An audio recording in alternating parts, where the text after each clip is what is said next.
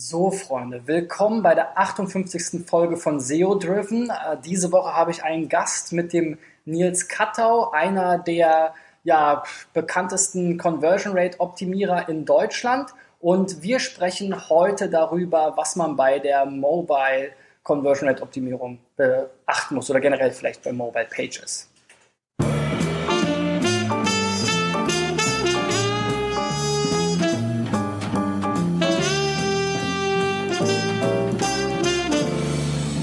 Ja, Nils, wir haben ja gestern schon über Landingpages gesprochen und äh, Landingpages müssen natürlich, äh, abhängig natürlich, wo der Traffic herkommt, aber sollten auch mobilfähig sein. Was ähm, ist denn da zu beachten aus deiner Sicht zu dem Thema? Ähm, also ich glaube, das Wichtigste für mobile Seiten ist, dass ich äh, sie bedienbar mache. Also das, das Offensichtlichste an der Stelle.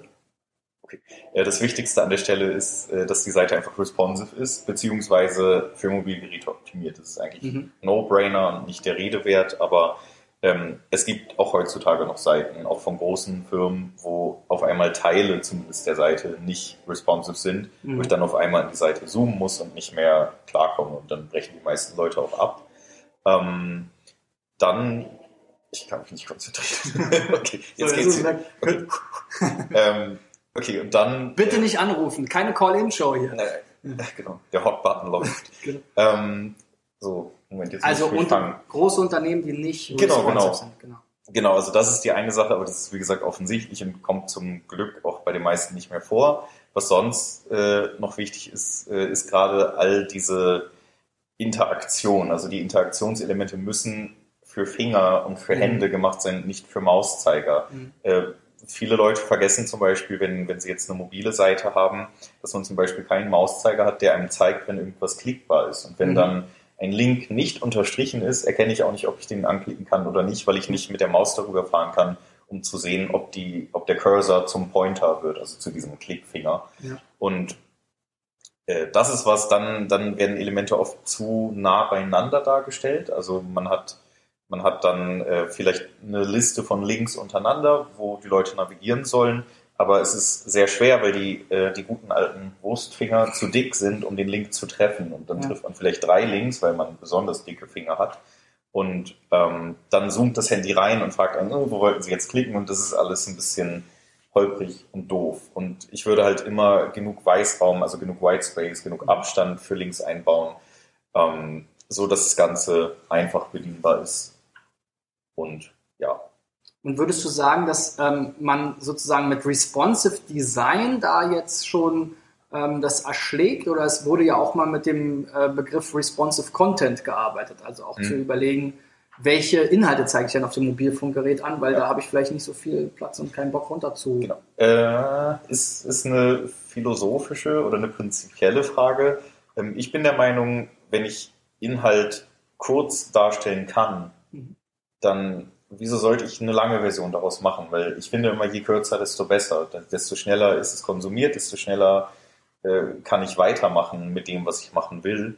Ähm, heißt aber natürlich nicht, dass es nicht sinnvoll sein kann, auch breite Inhaltsflächen mit etwas längeren Worten, mit etwas längeren Sätzen zu füllen und kürzere dafür in sehr, sehr kurzer Form. Aber ähm, ich selber habe es nie getestet. Karl mhm. macht das ja oder hat es ja recht viel gemacht und äh, ich meine, der hatte da auch sehr gute Ergebnisse.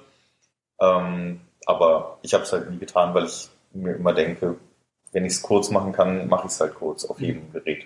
Und würdest du sagen, Landingpages sollte man trennen irgendwie, dass man eine Desktop-optimierte Version hat und eine Mobile? Also es gibt es ja auch oft, dass so mhm. sozusagen m.bild.de ist dann ja. so die mobile Version. Genau, das sind ja dann diesen, diese nativen äh, mobilen Seiten. Ich würde es nicht machen, ähm, einfach weil es doppelter Aufwand ist. Also wenn ich jetzt irgendein Thema habe oder irgendeine Aktion, irgendeine Kampagnen-Landing-Page, wo ich etwas verlose, was weiß ich, dann ähm, und ich mache irgendeine Veränderung an dieser Seite oder ich erstelle die Seite, muss ich ja alles doppelt machen. Deswegen denke ich mir, responsive äh, reicht. Also, ja. also es gibt ja auch genug Frameworks dafür, wie zum Beispiel Bootstrap oder Foundation oder wie die alle heißen.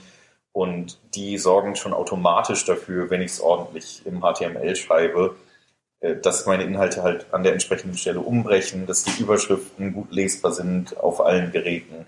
Und ich denke, äh, das kann man sich zunutze machen, damit einfach sehr viel Zeit sparen. Mhm.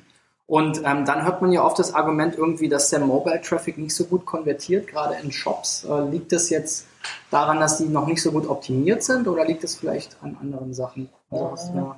ähm, äh, weiß ich nicht. Also hängt davon ab, was für ein Shop das ist, aber viele Leute verhalten sich so, dass sie auf dem Handy oder auf dem Smartphone oder auf dem Tablet, was ja auch zu Mobile zählen sollte, in einen Shop gehen und sie kaufen dann auf dem Desktop, mhm. weil sie denken, das ist einfacher, das ist äh, es ist leichter zu bedienen oder ich habe da meine Daten gespeichert und kann mich einloggen und ich habe auf meinem Handy den Login nicht oder was auch mhm. immer.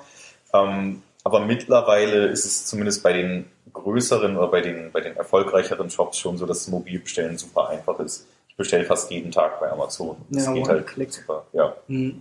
Okay, und ähm, sollte man dann, wenn man feststellt, dass man mobile schlechtere Conversions hat, macht es irgendwie Sinn, diesen, diesen Medienbruch irgendwie zu fördern? Also dass man sagt, send mir das per E-Mail oder so anstatt von einem Checkout? Oder würdest du ich, ich würde, ich würde eher dafür sorgen, dass Leute auf der mobilen Seite verstehen, dass es einfach ist, dass, es, dass sie es hier machen können ähm, und ja, dass sie es einfach direkt auf dem Handy tun, weil äh, ja, wieso, wieso sollte ich den Bruch noch forcieren oder erzwingen mhm. oder, oder unterstützen, weil ich will doch, dass sie das einfach auf dem Gerät machen, wo sie sind und wo sie sein wollen. Mhm. Deswegen ja, ich würde nicht sagen, jetzt diesen Link äh, an den Desktop senden oder irgendwie mhm. sowas. Das halte ich für überflüssig. Okay, also dann lieber über sowas wie PayPal Express oder Amazon Checkout äh, oder sowas äh, nachdenken? Das vielleicht nicht, weil es zu unbekannt ist, weil die Leute nicht wissen, was dann passiert, wenn sie darauf drücken. Aber ich würde es so machen, dass ich einfach am Anfang des Checkouts äh, sage, äh, dass es schnell geht, dass es einfach ist, dass es irgendwie nur in zwei Schritten fertig ist und mhm. sowas in der Richtung.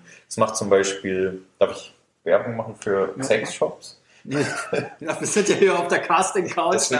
Ähm, also Ice.de macht es mhm. zum Beispiel sehr gut. Die sagen am Anfang ihres Checkouts. Hey, da gibt es Sex-Toys. Ich habe gedacht, da kann man Eis bestellen. Ja, Eiscreme und Spielzeuge.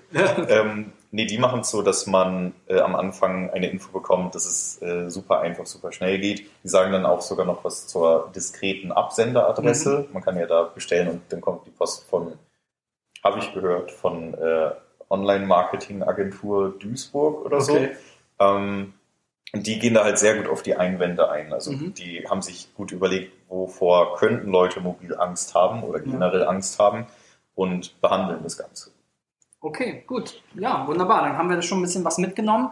Ähm, wenn du dich für mehr Tipps von dem Nils zum Thema Conversion Rate Optimierung interessierst, dann geh auf nilskattau.de slash Tipps und dann bekommst du fünf ausführliche Conversion Rate Optimierungstipps vom Nils. Und äh, wenn du dich zum Thema Online-Marketing insgesamt mehr informieren willst, hat der Nils auch eine Konferenz, die om.live. Und äh, dort kriegst du mit dem ähm, Gutscheincode SEODriven 15% Rabatt. Und morgen geht's weiter mit der äh, Conversion-Optimierung für Newsletter oder E-Mail-Marketing ja. insgesamt. Also bis dahin, ciao, ciao.